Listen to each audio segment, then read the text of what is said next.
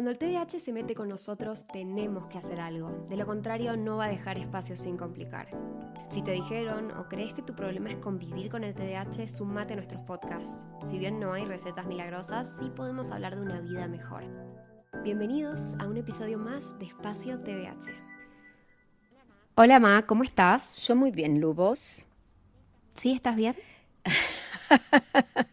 bueno, vamos a decir que sí, estoy bien porque me tengo que operar y como vos me enseñaste recién, saber que me tengo que operar y tener una solución para el dolor de miércoles que tengo en esta mano derecha, que no me está permitiendo remar, todo eso es que mal que estoy, me hace sentir bien.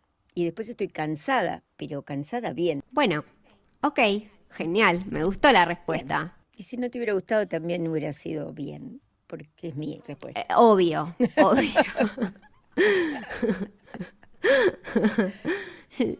Yo, eh, no me acuerdo si me preguntaste, pero bueno, ya fue. Yo estoy muy bien. Em, hoy quería que quería traer algo que hoy estuve trabajando mucho y mm, hoy recibí un mensaje en Instagram que me llamó mucho la atención y me pareció que este es un tema para hablar.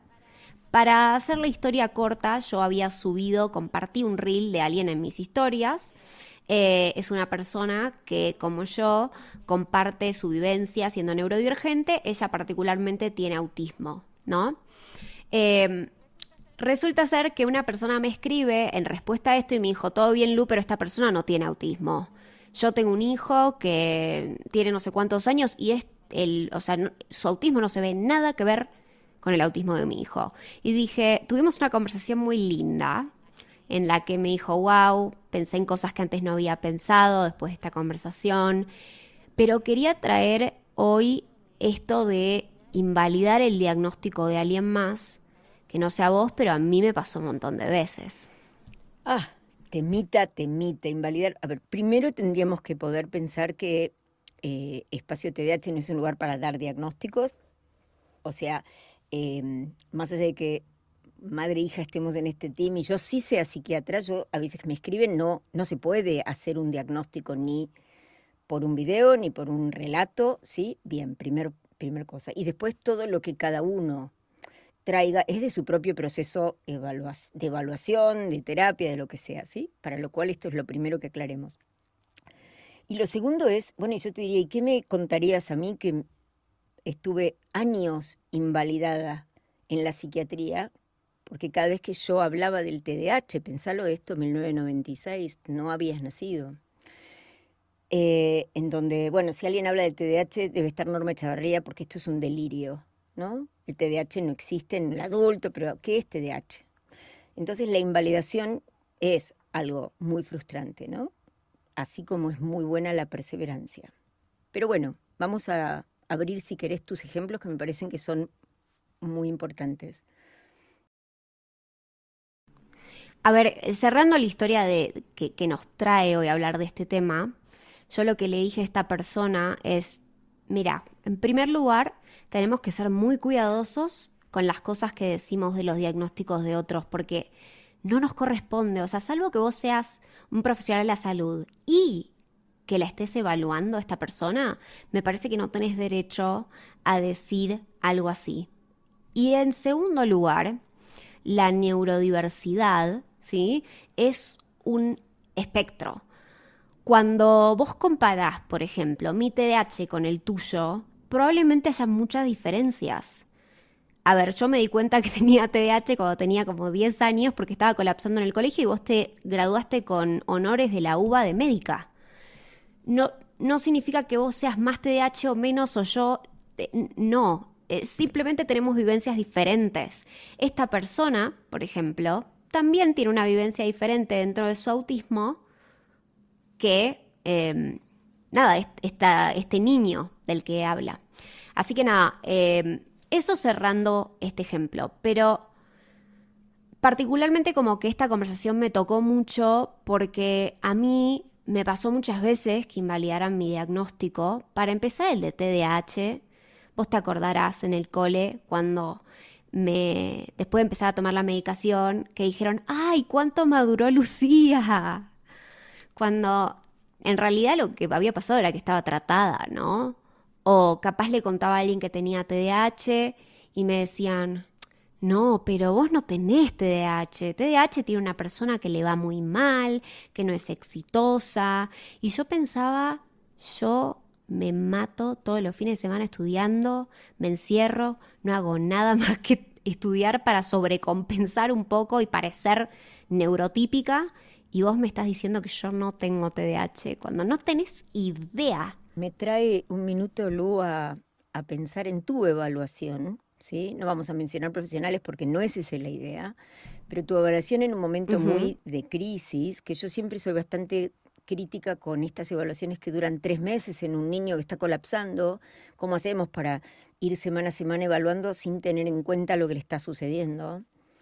Y que en definitiva, eh, quien te evaluaba dijo claramente, ¿no? Lo que yo veo es mucha ansiedad. Claro que sí ves mucha ansiedad, tío. Yo, yo, la verdad, si este no es tu diagnóstico, vamos a buscar otro profesional porque yo no quiero intervenir, es mi hija. Y ella me dijo, Norma, quien, para mí quien sos representa una autoridad, así que te sigo. Muy, muy bueno, ¿sí? Te sigo en esto. Y después asombradísima de lo que había pasado.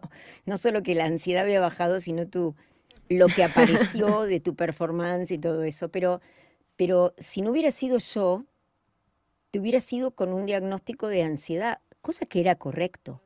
Lógico. Entonces, a veces invalidar eh, es, es tremendamente problemático. Lo mismo cuando tenemos muchas personas, y yo lo diría al revés también, cuando muchas personas se sienten, eh, imaginemos toda esta información en las redes, espacio TDA y toda la gente que está realmente proponiendo cosas muy interesantes para compartir, y personas que se sienten identificadas con algunas problemáticas de espectro y dicen, ah, yo tengo TDAH y tal vez tengan TDAH y TEA, tal vez tengan TDAH y trastorno bipolar y tal vez, ojo con que yo diga, bueno, me quedo con este sesgo, ¿sí? Tenemos que estar muy preparados para no comprar una cosa rápida. Entonces, me parece importante el hecho de informarnos y, y también aprender a escuchar. Aprender a escuchar. Aprender a escuchar me lleva a pensar en justo otra anécdota que quería traer. Em, como ustedes saben, Kira es mi perra de servicio.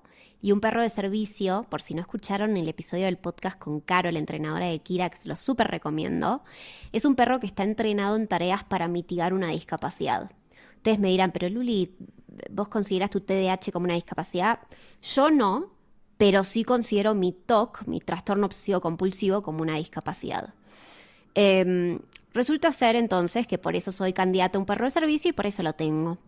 Salíamos un día de entrenar en el Museo Soumaya, un museo donde hay cosas de pero viejísimas, o sea que no me van a dejar entrar con un perro si mi perra no se porta bien. O sea, imagínate si Kira tiraba algo del museo. En fin, salgo y em, me pido un auto en una plataforma de viajes y resulta ser que esta persona ni bien ve a Kira me dice, no, no, yo no llevo mascotas. Yo muy tranquila le digo, Kira no es una mascota, es un perro de servicio, es equipo médico, está súper bien entrenada em, y tiene acceso público, incluyendo en esta plataforma.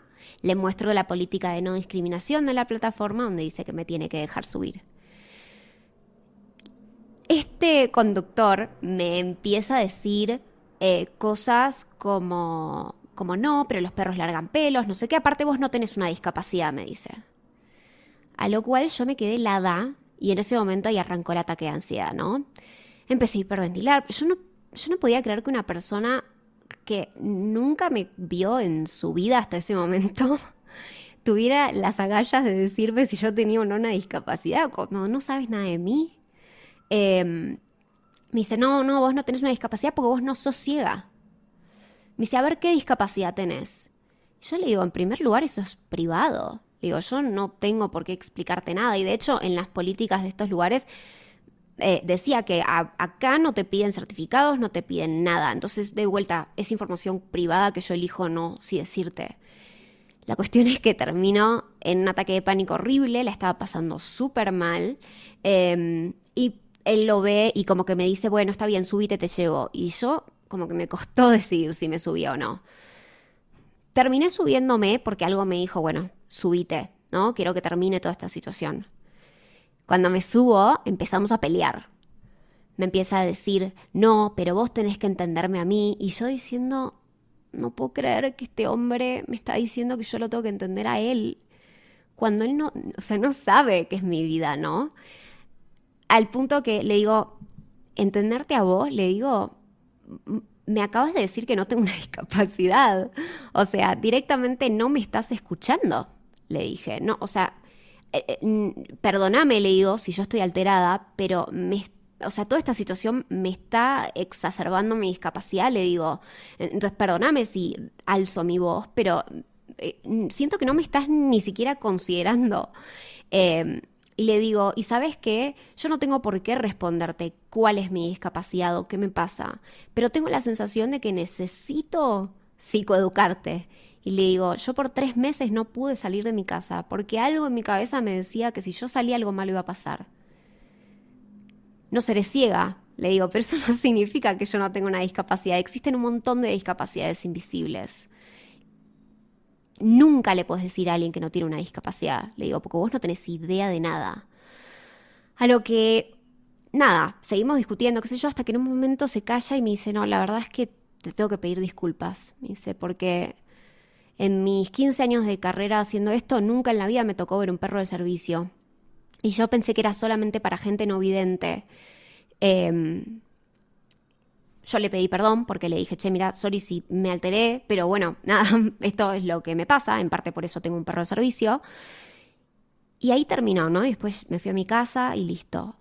Fue eh, impresionante, no solamente lo que generó en mí, que me invalidara, sino después que nos pudimos escuchar. Entonces, de, esa anécdota resalto esas dos cosas, ¿no? No podemos decirle a alguien que tiene y que no tiene, salvo que seas un profesional de la salud que te esté evaluando. Y en segundo lugar, qué importante que es escucharnos y no invalidar la experiencia del otro porque no sea igual a la tuya. Me parece tremendo el ejemplo, me acuerdo ahora cuando lo contás, me acuerdo ese día. Y mm, aún siendo, yo voy a hacer esa otra aclaración, aún siendo profesionales de la salud, yo digo, no, no dejes de ser humilde. Somos personas con una experiencia y yo puedo decir esto para mí, desde mi capacidad hecha a través de estudio y etcétera, desde mis distinciones, que son las que tengo para poder hacer un diagnóstico. Cuando alguien dice, no tiene TDAH, y yo le pregunto, ¿vos sabés de TDAH? No. ¿Cómo puedes decir que no tiene algo que desconoces? A lo cual es muy complejo eh, y me parece súper importante porque en realidad no están invalidando un diagnóstico, Lulo, que yo siento que alguien te invalidó y eso es lo que te sacó del lugar. Sí, sí, sí, sí, sí. No es la invalidación de un diagnóstico, es cuando el otro o nos invalida o invalida, algo de lo que nosotros estamos haciendo o diciendo. Por eso creo que escucharse es fundamental, respetar la opinión del otro, disentir. Yo puedo disentir y te puedo pedir que vos me... A ver, ¿por qué me decís esto? Y yo puedo incluir esas nuevas distinciones que no tengo para poder entender por qué vos pensás en esto, porque de hecho eso es lo que pasa hoy cuántas mujeres dentro del espectro se encontraron detrás de un trastorno de ansiedad de años, cuántas personas ahora pudieron encontrar, porque el espectro ampliado que es hoy el TEAR generó un, un montón de posibilidades diagnósticas, pero el problema no es el diagnóstico, no peleemos, es el sufrimiento que nos genera tener un problema de salud mental sin tratar. Es el problema de no tener un lugar en donde seamos validados como personas. Yo creo que es este el mensaje, Lu, que me parece muy importante esto. Eh, a veces son los padres, en mi caso cuando recibo pacientes que no vienen un padre porque dice esto es una pavada tuya a su esposa o viceversa, ¿no? Va, deja de mirar estupideces, esto no existe, esto es un invento, esto lo hacen que te van a ver de nuevo para sacarte plata. ¿Qué pasa, no? Cuando pasa el tiempo y ese padre se siente identificado con lo que a su hijo le estaba pasando. bueno, por eso hay que ser también compasivo. Y yo digo, yo no me enojo, los entiendo, entiendo los enojos de las personas, como vos pudiste entender y aceptar el de este chofer de, no se puede decir la marca porque, por algo. no le quiero dar importancia, la verdad no le quiero dar publicidad. Ah, bueno, pero no hay problema.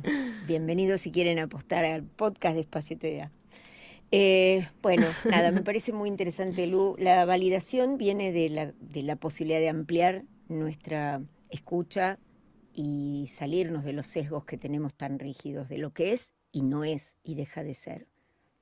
Así que nada, me pareció súper. Bueno, hasta acá el episodio de hoy. Espero que les haya servido. Espero que no se hayan sentido identificados, porque la verdad que es malísimo que te pase esto. Mi moraleja eh, de este día fue enseñar desde el amor, no desde el enojo. A mí muchas veces me pasa que ustedes me comparten un post de alguien que dice que el TH no existe y yo me recontra enojo y hoy aprendí a soltar.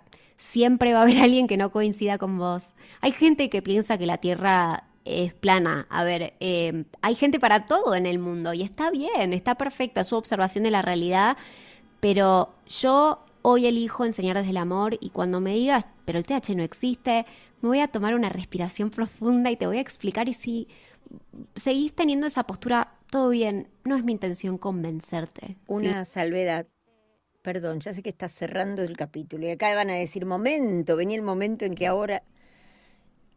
Eh, no si sos docente en la universidad, en los colegios, ahí no.